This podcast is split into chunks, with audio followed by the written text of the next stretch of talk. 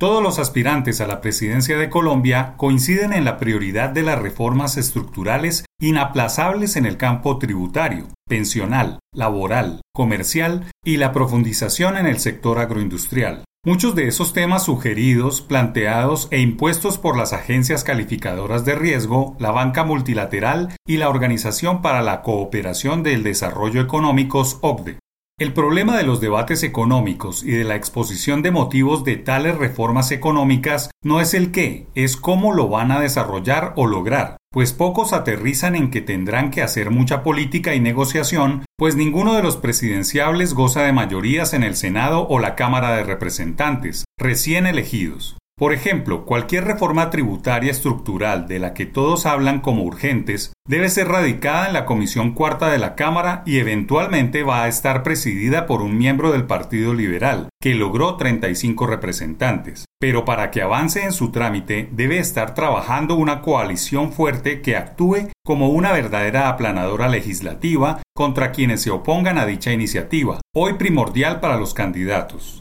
El mismo ejercicio se puede hacer para la reforma al régimen laboral, que genere empleo, reglamente el trabajo por horas y enfrente el lobby de los gremios de la producción, o el asunto espinoso de la reforma al régimen pensional colombiano, que se ha puesto de moda por estos días y que ha enfrentado ideas clásicas y neoliberales en torno al papel del Estado en el manejo del ahorro pensional. La ideologización del Congreso de la República está servida, y eso se va a notar cuando se discuta en las comisiones quintas del legislativo cuál deberá ser la hoja de ruta a seguir en materia petrolera, gasífera o minera. La composición de esas comisiones será fundamental para que el presidente de turno pueda avanzar y no ser inferior a las promesas que hizo en campaña. Todos hablan de lo que harán en sus cuatro años con gran facilidad e inocencia, quizá, pero se olvidan que desde el pasado 13 de marzo ya hay una composición en Senado y Cámara que será determinante para ejecutar un plan de gobierno o echar a andar un plan de desarrollo del cuatrienio.